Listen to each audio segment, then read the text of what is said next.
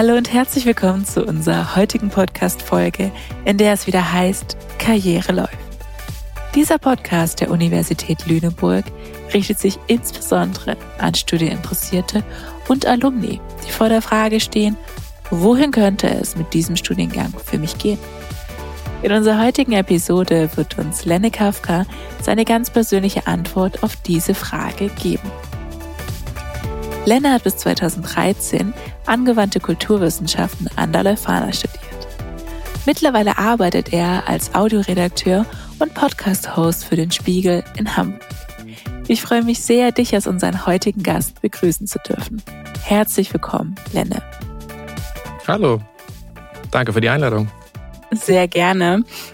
Und ich habe gerade auch erst in deinen Podcast reingehört, muss ich sagen. Du bist ja der Podcast-Host von Smarter Leben. Und die letzte Folge, die ich angehört habe, war Digitale Balance. Ich war wirklich, es hat mich direkt angesprochen. Ich mache gerade selber so Challenges und es war super. Und da wollte ich dich mal fragen, wie bist du eigentlich dazu gekommen und wie wählst du eigentlich deine Gäste aus?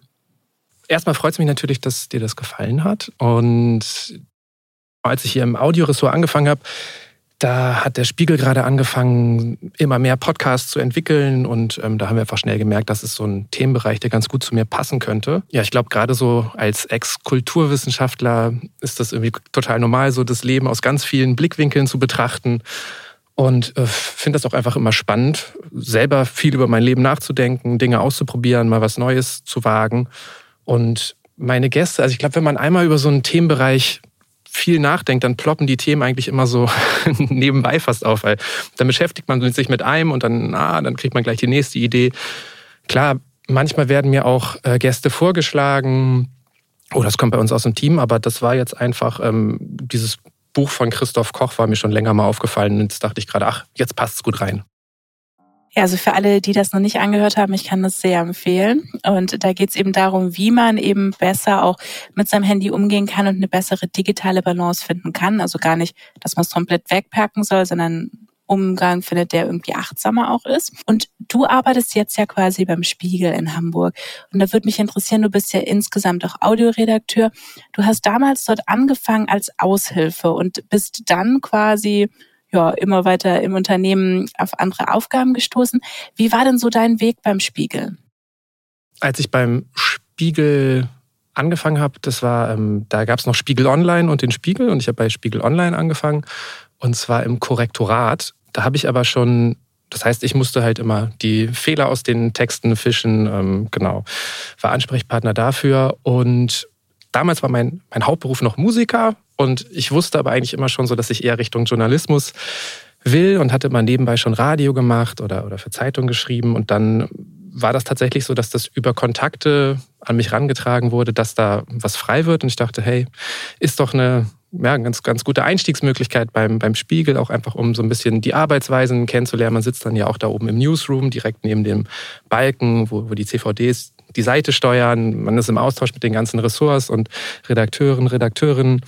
Und genau, das war tatsächlich dann auch so, wie ich mir das ungefähr vorgestellt habe. Ganz guter Einstieg. Und äh, dann hat, haben sich so nach und nach weitere Chancen ergeben. Dann konnte ich bei Spiegel Daily, das war ein Jahr lang mal die digitale Abendzeitung vom Spiegel, ein Praktikum machen, habe darüber dann schnell ein Volontariat bekommen beim Spiegel beziehungsweise bei Spiegel Online damals und bei Spiegel Daily.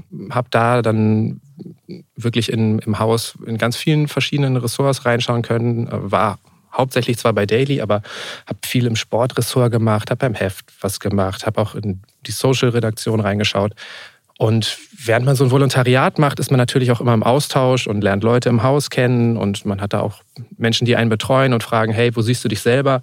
Und da kam dann schon vor Ende des Volos irgendwann, ja, stellte sich heraus, dass da jetzt bald ein Audioressort gegründet wird. Und die wussten hier natürlich alle auch, dass ich schon Kinderradio beim NDR gemacht hatte, irgendwie Bürgerfunk, also viel mit Audio gemacht habe. Und wenn man mit Musik sein Geld verdient, macht man natürlich auch viel Mikrofonarbeit, stand viel auf Bühnen.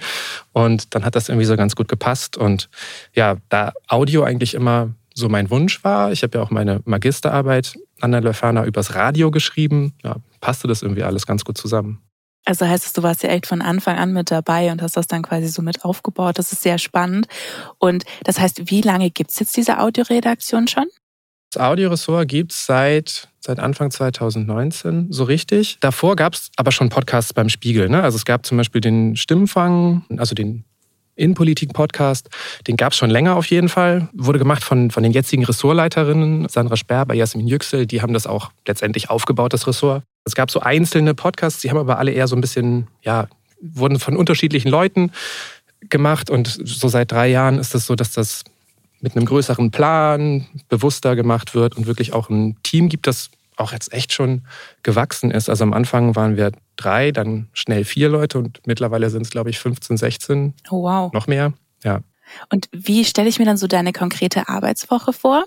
Ich weiß eigentlich immer, dass ich irgendwann eine Aufnahme habe. So, die ist, die ist so, äh, manchmal auch zwei. Also ich produziere auch manchmal Folgen vor, bin ein bisschen im Voraus. Das ist ja das Schöne an smarter Leben, dass es jetzt nicht so tagesaktuell ist. Ne? Beim Spiegel haben wir natürlich auch viele tägliche Formate oder die, ja, so gerade politische Formate, also die sind dann dichter am Tagesgeschehen dran. Das heißt, ich weiß immer so ein bis zwei Tage in der Woche, das sind so meine Aufnahmetage, wo ich dann ähm, vor der Pandemie auch quasi Reisen koordinieren musste. Jetzt mache ich das seit zwei Jahren hauptsächlich remote das ist so, ja genau, das ist so der Kern der Woche und dann weiß ich immer, vorher ist Vorbereitung, äh, Orga, Themenrecherche, Konferenzen und ich weiß halt immer so, am Samstag kommt eine Folge, das heißt, am Freitag muss ich den Artikel dazu abgeben, bis mittags. Wochenendtexte werden bei uns mittags abgegeben. Freitag ist immer so ein bisschen der ja, Vorveröffentlichungstag, da mache ich die ganzen Uploads, äh, bereite manchmal auch was noch so Aufsager für Instagram vor oder so. Weiß im Grunde meistens so Mittwoch muss ich die Folge abgeben schon. Also das heißt irgendwie, bis dahin muss ich die geschnitten haben. Aber es ist halt immer je nachdem, wann halt so die, die Termine reinkommen. Ne? Ich habe halt viele externe Gäste, Gästinnen. Da muss ich dann halt auch einfach immer schauen, wann passt das in den Kalender. Aber so fix weiß ich, Samstag erscheint die Folge, Freitag ist irgendwie Artikelabgabe, Mittwoch muss die Folge zum Mastern abgegeben werden. Und davor muss ich halt die ganze, also Schnitt, äh, Folge bauen und also was fertig haben, Moderationen geschrieben haben, eingesprochen haben. Okay, das klingt auf jeden Fall sehr spannend. Und du hast selber ja gesagt, du bist auch aus dem Musikbereich und bist deswegen da eingestiegen. Und was begeistert dich denn an deinem Job so am meisten, den du jetzt machst? Ja, ich glaube letztendlich, dass ich tatsächlich da gelandet bin, wo ich hin wollte. Also es ist lustigerweise wollte ich als, als Kind Radiomoderator werden. Ich weiß gar nicht warum. Ich glaube einfach, weil ich Radio so mochte. Ne? Und ich, es ging mir gar nicht darum, dass ich gehört werde, sondern einfach, ich fand, fand Radio toll und ähm, habe das auch während der Uni ja schon irgendwie beim Bürgerfunk gemacht und so und habe darüber dann ja auch meine Abschlussarbeit geschrieben. Und wie es sich rausstellt, ist es halt auch einfach echt so spannend, wie, wie ich das dachte. Ne? Also du merkst, ich habe so zwei, drei Tage, an denen was Fixes ist, wo so Routinen sind, man erlebt aber auch ganz viel Neues. Und was ich jetzt bei dem Format, was ich im Moment betreuen darf, total mag, ist halt, dass ich auch wirklich Dinge für mein eigenes Leben mitnehmen kann. Ne? Also ich lerne ganz viel dazu, das finde ich spannend. Wie hat sich denn so dein Leben verändert? Also gibt es zum Beispiel Routinen oder Dinge, die du jetzt wirklich in dein Leben aufgenommen hast, gerade durch diesen Podcast? Ich habe tatsächlich ein paar Dinge verändert und, und übernommen, ja. Ähm, also ich glaube, mir ist einfach aufgefallen, dass es so, also oft, wenn Leute so das erste Mal auf den Podcast schauen, auf Smarter Leben, dann sagen sie immer, hä, das sind ja alle möglichen Themen, sondern es ist da eine Woche digitale Balance, dann geht es um Sport, dann um, weiß nicht, Geldanlage, dann über ein psychologisches Thema. Aber es sind schon so ein paar generelle Stellschrauben, die immer wieder auftauchen. Also, dass man sich selbst und seine eigenen Ziele nicht aus den Augen verlieren darf, dass bestimmte Schritte braucht und Wiederholungen, um Ziele umzusetzen. Ich glaube, ich gehe bewusster mit Ernährung und Bewegung um und ich habe zum Beispiel bei uns zu Hause haben wir tatsächlich die Mental Load Folge hat dazu geführt, dass wir jetzt immer so sonntags unsere Woche aufteilen einen Planer machen. Wir haben so einen Familienplaner an der Küche hängen, am, am Kühlschrank hängen und versuchen immer, das ganz gerecht aufzuteilen. Also das habe ich tatsächlich, das war auch ein Tipp aus einer Folge von Patricia Kamerata war die Gästin da und das habe ich zum Beispiel übernommen. Aber es sind noch viel mehr Sachen. Also genau, ich esse, ich esse veganer als früher. Also ich versuche nicht vegan zu leben. Ich esse seit 25 Jahren kein Fleisch und esse jetzt sozusagen noch pflanzlicher als früher. Das sind so Sachen. Das ist auf jeden Fall auch total interessant. Also ich merke das selber auch, wenn ich hier Gäste habe, dass sie mich auch immer wieder zu Dingen inspirieren oder dass ich Sachen nachschlage und dergleichen. Das kann ich total verstehen. Und gibt es sowas wie so den spannendsten Podcast, den du bisher aufgenommen hast oder den spannendsten oder überraschendsten Gast? Oh, das finde ich schwierig, weil es jetzt halt auf jeden Fall ja auch schon über 100 reguläre Folgen sind und dann war es am Anfang der Pandemie haben wir das täglich gemacht. Das heißt, es waren einfach jetzt echt viele Leute.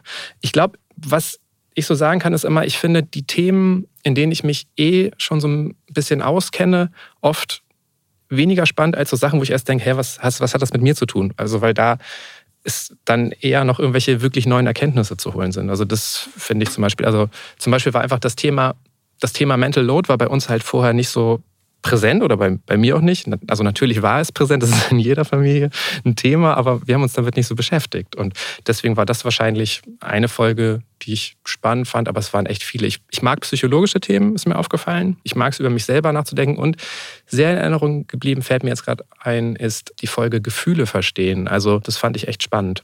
Um was ging es da? Da habe ich mit einer ja, Wissenschaftlerin, eine, wie hat sie sich genannt, Gefühlscoachin gesprochen und ähm, einfach, was bewirken Emotionen, wie überlagern die sich, äh, primäre, sekundäre äh, Gefühle. Also da habe ich einfach viel Neues lernen können und ähm, es hat nochmal so ein bisschen das, was ich eh im Podcast bisher gelernt habe, bestätigt, dass wir oft zu sehr unsere eigenen Gefühle unterdrücken oder zu wenig drüber nachdenken oder viele Menschen einfach gar nicht in der Lage sind, sie zu erkennen. Also wir haben da zum Beispiel auch über Gefühlsblindheit gesprochen. Das war ein Begriff, der war mir gar nicht so bekannt vorher. Angeblich, wenn ich es richtig erinnere, ist das aber sogar jeder zehnte Mensch, was recht viel ist. Da höre ich gerne mal rein und das verlinken wir auch gerne in den Show Notes für jeden, der sich das auch einmal anhören möchte. Und wenn jetzt gerade jemand zuhört und denkt, oh, das ist spannend, ich könnte mir auch vorstellen, Podcast zu machen, in einer Audioredaktion zu arbeiten. Wie ist denn so der klassische Weg für Berufseinsteiger, um quasi denselben Job machen zu können?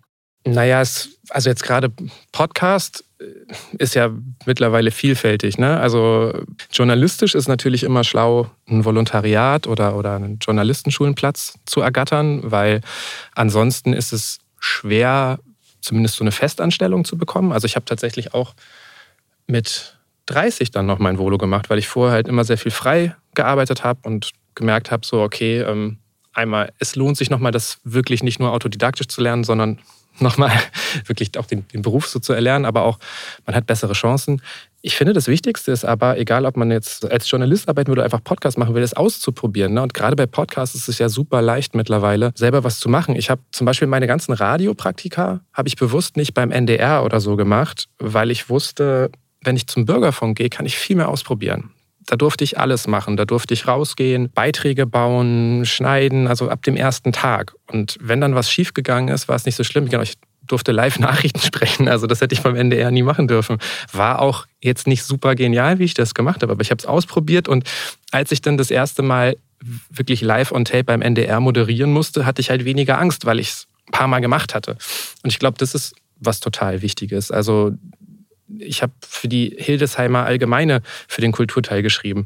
Ist jetzt nicht die Süddeutsche, aber ich habe über Konzerte geschrieben. Ich wurde besser im, im Schreiben, Dinge ausprobieren und nicht sozusagen zu schauen, was, was klingt jetzt ganz toll. Ich glaube, das ist immer total wichtig. Und jetzt letztendlich bin ich dann ja auch beim NDR und beim Spiegel gelandet, was glaube ich einfach, ja, wenn man in dem Bereich arbeitet, schon irgendwie ganz, ganz schöne Arbeitgeber sind da hast du auch recht. Also man lernt ja auch jedes Mal was dazu. Ich merke das ja auch hier beim Podcast. Ich lerne immer was Neues dazu.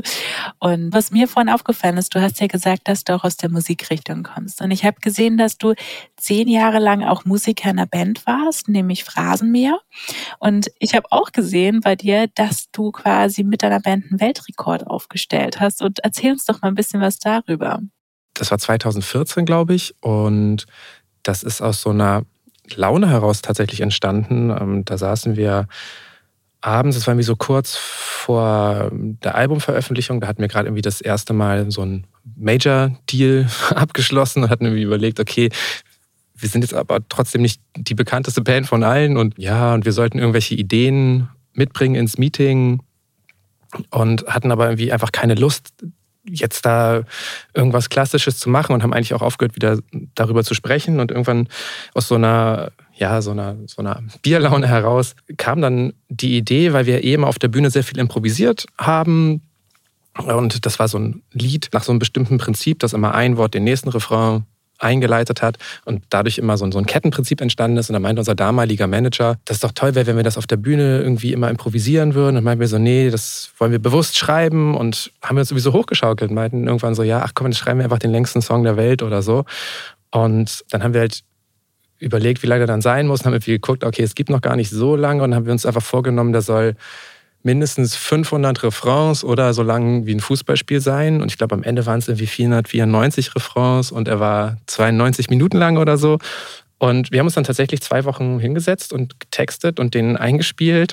Und wir mochten immer so, so Challenges. Also wir wollten einfach rausfinden, ob wir das wirklich durchhalten und ob wir das machen können. Und dann haben wir das wirklich tatsächlich auch eingereicht beim Guinness Buch und ich ziehe bald um und ich habe jetzt auch auf dem Dachboden die Urkunde gefunden wieder. und nee, das war schön. Ich glaube, mittlerweile ist das schon gebrochen. Das ist aber irgend so ein Elektrosong, wo irgendwas auch geloopt ist. Also wir haben nichts geloopt. Wir haben wirklich 92 Minuten durchgehend verändernden Text und durchgehenden verändernden Gesang und ich musste das auch alles einsingen und anstrengend war auch das Musikvideo dazu zu drehen, weil wir im Grunde drei Tage lang immer diesen Refrain gehört haben, weil es einfach unglaublich lang gedauert hat. Und nee, genau, das war aber irgendwie ganz schön. Also es ist irgendwie so eine Sache, die man mal gemacht hat und wir wurden auch oft gefragt, ob wir den jetzt wieder brechen wollen, aber jetzt lieber neue Aufgaben. Es war irgendwie schön, das einmal geschafft zu haben und gemacht zu haben. Es hat wirklich Spaß gemacht und dann hatten wir auch am Ende tatsächlich so ein gewünschtes Promo-Tool, obwohl das eigentlich gar nicht im Vordergrund stand. Ja, war schön. Ich finde das Video von euch auch sehr witzig. Ich habe es nicht komplett angeschaut, aber ich habe es einfach mal nebenher laufen lassen. Also ist auch gut gemacht, wie ihr da alle drei in diesem Raum seid und immer nebenher was macht, was dann zu eurer Frau passt. Also fand ich schon sehr cool. Kann ich auch empfehlen. Kann man sich gut mal angucken. Und du hast ja zehn Jahre da auch jetzt gespielt und dann stellt sich mir auch die Frage, welche Rolle spielt eigentlich Musik immer noch privat in deinem Leben? Machst du immer noch welche? Nee, ich mache sehr wenig Musik. Ich mache wieder mehr Musik, seit ich ein Kind habe. Aber das ist, heißt wirklich nur Kinderlieder am Klavier vorspielen oder so. Nee, ich glaube, Musik war aber auch nie mein Ziel als Beruf. So, ne? Also das war tatsächlich, dass wir damals von dem Manager von den Fantastischen Vier im Radio entdeckt wurden. Und der hat uns dann irgendwie gefragt, hey, wollt ihr das zu eurem Job machen? Dann will ich euer Manager sein. Wollt ihr das als Hobby machen? Dann ist das, dann werde ich einfach euer größter Fan. Und dann haben wir gesagt, ja, nee, klar machen wir. Aber dadurch war das ein so dominanter Teil natürlich auch sozusagen zehn Jahre in meinem Leben und auch ein wirklich toller, also wirklich so spannende Sachen da erlebt und auch viele Dinge gelernt und interessante Menschen getroffen, hat Spaß gemacht. Aber ich glaube, deswegen war jetzt einfach in den letzten Jahren mal was anderes dran. Also ich habe auch noch Instrumente zu Hause und ich höre zum Beispiel wieder viel mehr Musik.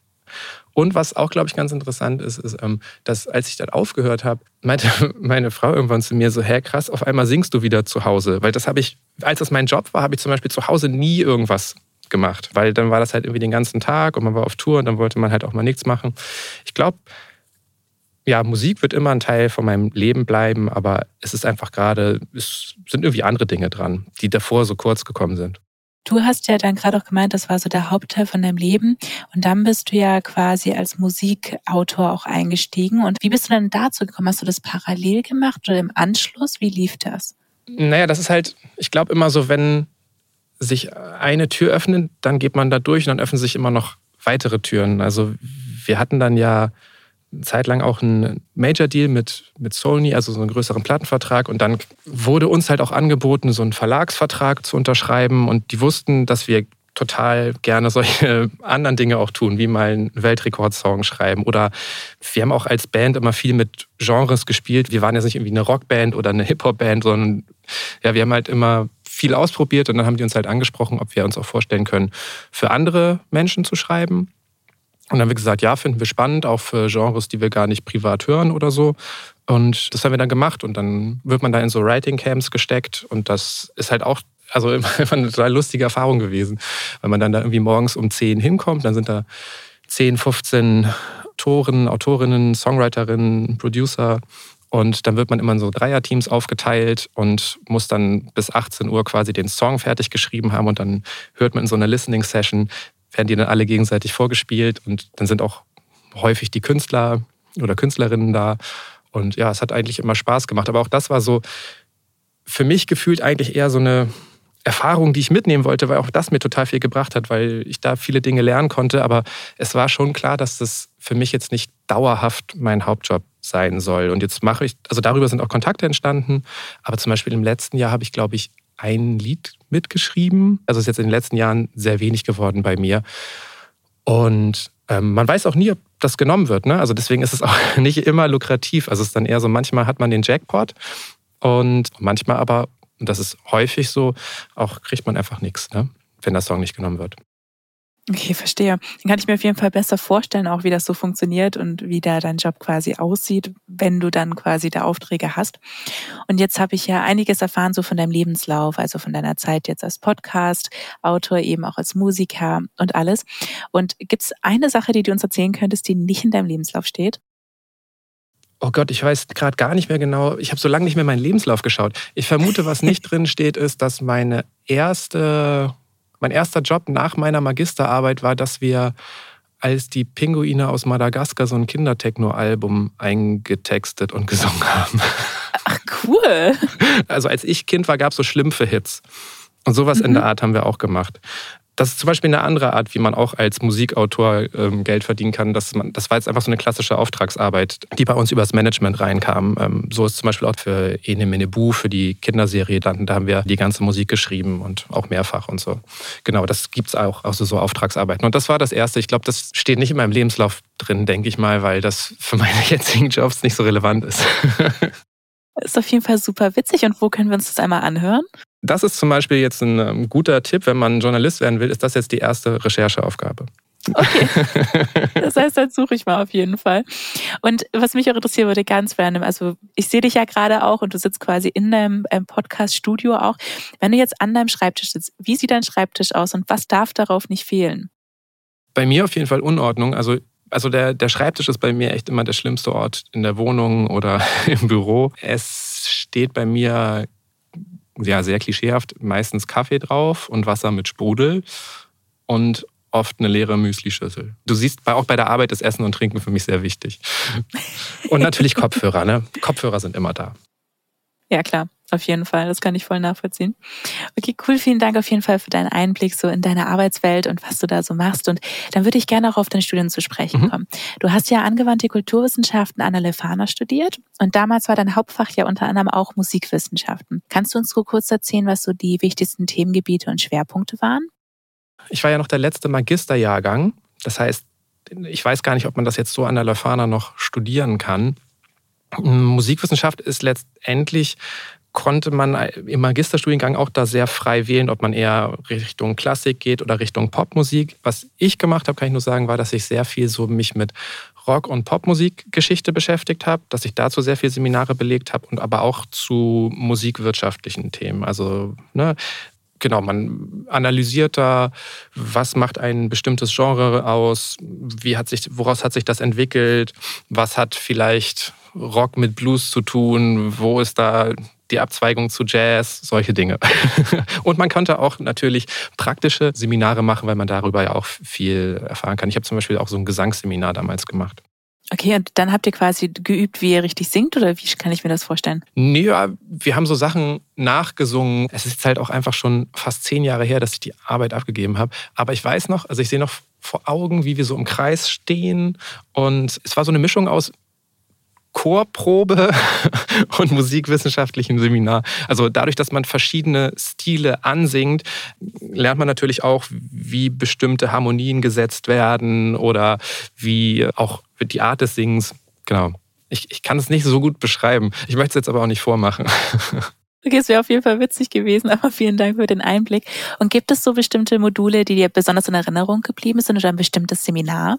Also mir ist auf jeden Fall in Erinnerung geblieben, was ich immer richtig spannend fand, waren, es gab so Ringvorlesungen, hieß das bei uns. Und es gab zu Jahrzehnten Ringvorlesungen. Also die Kultur der 20er und die Kultur der 90er habe ich zum Beispiel beide besucht. Und da gab es immer eine Einführungsvorlesung, wo quasi das Jahrzehnt vorgestellt wurde und die wichtigen Kernereignisse, die alles weitere in diesem Jahrzehnt geprägt haben. Ich vermute, aktuell in den jetzigen 20ern wäre es wohl die Pandemie. Und dann ist jede Woche ein Experte aus einem anderen Bereich gekommen. Also einmal ein Musikwissenschaftler, ein Soziologe, und so weiter. Und so hat man quasi ein Jahrzehnt aus ganz verschiedenen Disziplinen betrachtet und sich so ein Gesamtbild gemacht. Und man hat dann natürlich jede Woche immer gemerkt, wie das alles dann doch miteinander zusammenhängt und sich gegenseitig beeinflusst. Und das waren auf jeden Fall meine Lieblingsvorlesungen. Das klingt doch wirklich spannend. Da hätte ich mich am liebsten auch mal mit rangesetzt. Gibt's auch als Buch, glaube ich, in eurer Bibliothek, zumindest die Kultur der 90er.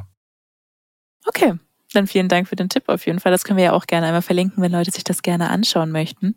Und damals, als du dann quasi mit dem Abi fertig warst und dann geschaut hast, okay, was möchte ich jetzt studieren, warum hast du dich damals gerade für die Leuphana und diesen Studiengang entschieden?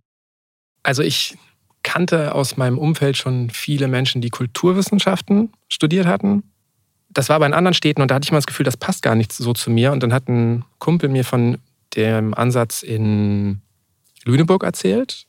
Und da fand ich irgendwie spannend, dass es so ein bisschen theoretischer war. Also so, weil sonst kannte ich auch, also zum Beispiel kenne viele Menschen in Hildesheim und da ist das alles sehr praktisch. Da sind Menschen, die eigentlich alle auf die Bühne wollten und das war eigentlich nicht so mein Ziel. Und ich glaube, was mich gereizt hat, ist, dass ich konnte so einige Dinge ganz gut und hatte auch viele verschiedene Interessen, aber war nicht so der Inselbegabungsmensch oder der so, der so einen so einen Fokus hatte, sagt so, hey, das ist, das ist meine Passion.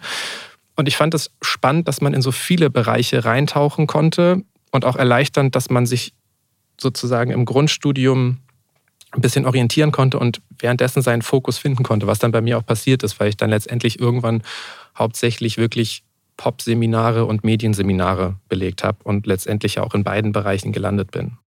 Das hat auf jeden Fall bei dir ja dann auch richtig gut gepasst. Und hast du während der Studienzeit dich auch in Initiativen oder in anderen Projekten an der Leuphana engagiert? Nicht so richtig. Ich war kurz beim Unikino, aber da war ich, glaube ich, nur zweimal. Und das liegt aber auch daran, dass bei mir einfach ab dem, ich glaube, dritten Semester quasi die Band nebenbei zum Beruf wurde. Und äh, dann war einfach für so Initiativen nicht mehr so viel Zeit, weil Studium absolvieren und quasi schon so, eine Band als Beruf aufbauen, das war dann ausreichend. Ja, auf jeden Fall. Aber warst du nicht auch beim Radio Zusa dabei? Da habe ich ein Praktikum gemacht, genau. Das ah. war mein das war mein einziges freiwilliges Praktikum. Wir hatten ein Pflichtpraktikum. Das habe ich beim Deutschen Rock-Pop-Musikerverband gemacht. Und ich habe aber freiwillig ein Semester begleitend einfach, ich glaube, drei Monate bei ZUSA ein Praktikum gemacht. Und genau, und das war eine super Erfahrung, weil da durfte ich echt ganz, ganz viel machen. Wirklich Beiträge, kulturelle Tipps, ähm, irgendwelche Live-Sprechsachen. Also das war wirklich ein guter Einstieg und hat mich dann auch im Grunde dazu bewegt, dass ich, als ich nach Hildesheim dann später auch gezogen bin, da direkt einfach eine, eine eigene Kinderradiosendung beim Bürgerfunk gemacht habe. Genau. Also das war ein sehr guter Einstieg. Geht zu Zusa. Sitzt du da nicht auch gerade? Das sieht so ähnlich aus, dein Studio. Ich bin im Audiolab. Ich weiß nicht, ob das Radio Zusa das hier auch macht. Also ich sehe dich ja per Videotalk und diese Holzwände irgendwie, die erinnern mich so an Zusa. Ich glaube, hier sind eher die, die in Richtung Musik was studieren und das dann hier quasi machen, wenn sie Projekte machen, soweit ich weiß. Genau. Aber auf jeden Fall für alle, die Radio Zusa noch nicht kennen. Radio Zusa ist ein Bürgerfunk, der hier in Lüneburg und auch in Uelzen produziert wird und bei dem eben Studenten auch Praktika machen können, wie eben auch Lenne das gemacht hat und eben auch als freie Mitarbeiter sich engagieren können. Und als kleiner Fun Fact, Zusa steht auch für Zucker und Salz. Und warum das so ist, was es damit auf sich hat, das könnt ihr euch gerne mal auf der Website vom Radio Zusa anschauen. Die werden wir für euch auch nochmal in den Show Notes dann verlinken. Und äh, wenn du jetzt quasi auf dein Studium zurückblickst, jetzt ist es ja auch schon ein paar Jahre her, was würdest du denn sagen, waren so die größten Stärken für dich an der Lefana von diesem Studium? Ich glaube, dass man viel tatsächlich ausprobieren konnte. Also viele meiner Freunde und Freundinnen aus der Zeit haben einiges ausprobieren können, ähm, sich so ein bisschen entwickeln können. Man hat sehr viele Menschen aus verschiedenen Bereichen kennengelernt, gerade bei Kulturwissenschaften, weil es so viele unterschiedliche Fächer, ne? also es gibt ja auch Kulturgeografie, das sind dann schon wieder ein ganz anderer Bereich. Da war einfach echt ein spannender Austausch. Ich finde aber, dass es einfach ein Studium ist, was einem nicht unbedingt einen Karriereweg nahelegt, aber was bis heute geblieben ist, ist wirklich dieses, die Welt aus verschiedenen Blickwinkeln betrachten, ist voll wichtig. Und was ich da auch, glaube ich, gelernt habe, ist, dass so dieses, die Welt braucht nicht nur Experten, die so in eine Richtung gucken, sondern es ist auch wichtig, dass es so Leute gibt, die das so ein bisschen so zusammenhalten und Menschen zusammenführen. Und ich habe das Gefühl, davon habe ich viele getroffen in dem Studiengang. Das kann ich auf jeden Fall nachvollziehen. Und damals zu deiner Zeit, wie war das eigentlich hier das Studentenleben? Also wie würdest du das Leben am Campus beschreiben in Lüneburg? Was hast du so gemacht, wenn du nicht studiert hast? Das fand ich war eine der größten Stärken von Lüneburg, weil ich mit sehr vielen DJs und Veranstalterinnen, Veranstaltern zusammen studiert habe und die sich wirklich an der Uni äh, ausprobieren konnten. Also es gab zu meiner Zeit sogar zwei Festivals. Ich weiß nicht, ob es das immer noch so ist. Es gab regelmäßig wirklich, wurden ganze WG-Häuser auf drei Floors aufgeteilt und da haben dann alle, die dann auch später irgendwie in Hamburg in den Clubs Veranstaltungsreihen gemacht haben, das schon mal so ausgetestet. Ich fand das total angenehm in Lüneburg zu studieren. Also es ist einfach eine schöne Stadt und es war, also sie wurde sehr von Studierenden damals belebt, hatte ich immer das Gefühl. Und es war aber so, dass die bei uns natürlich im Wandel war und dass da auch viele Aktivitäten mit Protest noch zu tun hatten. Ich weiß nicht, ob das jetzt immer noch so ist. Also ich glaube, jetzt so Richtung Umwelt und alles gibt es da immer noch relativ viel. Das ist auf jeden Fall ein Thema hier. Und wenn du jetzt quasi nach Lüneburg kommst und immer hier einen Besuch machst, gibt es so einen Lieblingsort, wo du dann immer wieder hingehst und denkst, oh, da erinnere ich mich gern dran zurück an die Zeit, die ich da verbracht habe? Ja, also ich finde halt die ganze Innenstadt mag ich halt, also weil da habe ich so viele Erlebnisse. Und wenn ich jetzt, also ich kenne auch noch Menschen, die in Lüneburg wohnen und die ich dann ab und zu besuche. Und ich freue mich eigentlich immer, wenn ich am Bahnhof ankomme und dann einmal irgendwie über den Sande irgendwie dann in eine der Richtungen abbiege. Ich habe natürlich, ich könnte jetzt alle klischeehaften Dinge aus Lüneburg nennen, die ich gute Erinnerung habe. Ich freue mich aber tatsächlich auch, wenn ich mal, und das ist noch nicht so häufig passiert, an meinem alten Wohnhaus vorbeigehe. Einfach. Was total hässlich ist und leer steht mittlerweile. Aber ich habe viele schöne Erinnerungen an die Gegend. Ich habe im Roten Feld gewohnt und das fand ich war immer eine total schöne Ecke von Lüneburg. Kann ich auf jeden Fall nachvollziehen. Und dann äh, vielen Dank auf jeden Fall für den Einblick so in deinen Beruf und auch in dein Studium. Da würde mich mal so deine Zukunft interessieren. Also viele Leute haben ja auch eine Bucketlist, wo sie dann Sachen aufschreiben, die sie gerne noch machen würden. Und äh, welche drei Punkte stehen denn ganz oben so auf deiner beruflichen und persönlichen Bucketlist?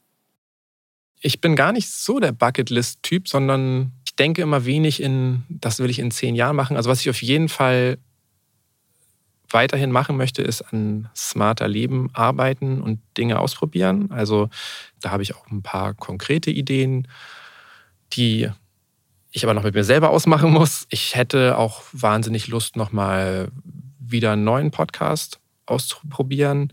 Und was ich immer total gern mag und was ich auch einfach gemerkt habe, also ich bin jetzt seit 2016 beim Spiegel und wie viel sich einfach in der Zeit verändert hat und wie viele Projekte entstanden sind, von denen ich gar nicht wusste, dass sie entstehen würden. Bei einem davon möchte ich auch gerne nochmal dabei sein. Kann ich verstehen. Und du hast gerade angesprochen, dass du dich auch freuen würdest, wenn du noch einen weiteren Podcast machen würdest. Hast du da schon eine Idee für? also ich weiß gar nicht, ob es jetzt heißt, dass ich den hosten muss oder so, aber also es entstehen ja immer wieder Projekte und ich finde es einfach auch spannend. Also jetzt im Moment bei Smarter Leben bin ich so ziemlich Einzelkämpfer. Also natürlich ist alles, was man beim Spiegel macht, muss man redaktionell besprechen. Das ist nicht mein eigener Podcast. Aber ich hätte, glaube ich, auch Lust, mal wieder an, in so einem Team an, äh, an einem Podcast zu arbeiten. Ich sehe aber generell da gute Chancen hier im Haus, dass sich meine Wünsche und Ziele verwirklichen lassen. Also, weil hier immer echt viel Neues entsteht auch. Da bin ich auf jeden Fall mal gespannt, so was du in zwei, drei Jahren dann quasi noch moderierst. Und was waren für dich persönlich so die wichtigsten Puzzlestücke auf deinem Weg zu deinem heutigen Beruf? Vielleicht, dass mein Lebenslauf nicht so linear ist. Ne? Also das ist jetzt nicht irgendwie, ich habe jetzt halt nicht mit 24 die Journalistenschule beendet. Ich glaube aber, dass all das, was ich im beruflich ausprobiert habe, dass sich das irgendwie so zusammengefügt hat und dass das auch für mich menschlich ganz wichtig war und auch, also es gibt ja auch noch neben dem Inhaltlichen, was man so in dem Job braucht, einfach, also ich habe halt dafür mit Mitte 20 mit Plattenbossen verhandelt oder so. Ne? Also das ist, ähm, das bringt einen auch menschlich weiter, so, so diese ganzen Sachen. Und ja, also ich, ich glaube, dass ich, dass ich immer wieder es mich getraut habe, auch Dinge einfach auszuprobieren, auch wenn es in dem Moment jetzt nicht so wirkte, als ob ich das immer schon gewollt habe. Das hat mir auf jeden Fall immer viel gebracht. Okay, vielen Dank für diesen Einblick auf jeden Fall. Und so abschließend, welchen Ratschlag würdest du denn Absolventinnen der Leufana mit auf den Weg geben für ihren eigenen Einstieg ins Berufsleben? Dinge ausprobieren auf jeden Fall und Menschen kennenlernen. Also ich habe deswegen muss ich auch immer so ein bisschen stocken, wenn ich zu meinem Lebenslauf befragt werde.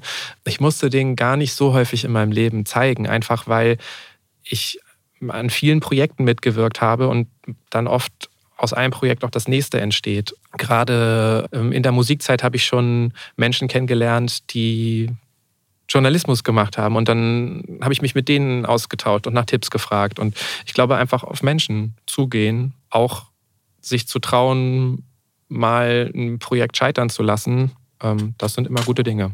Dann äh, vielen Dank auf jeden Fall für diesen Ratschlag und für diesen Tipp für die Absolventin. Und vielen Dank, Lenne, dass du heute auch bei uns warst und für das tolle Gespräch und für die schönen Einblicke. Ja, gerne. Hat Spaß gemacht. Und das war's für heute von uns. Alle Podcast-Folgen gibt es zum Nachhören auf unserer Website und überall, wo es Podcasts gibt. Danke, dass ihr auch heute wieder mit dabei wart.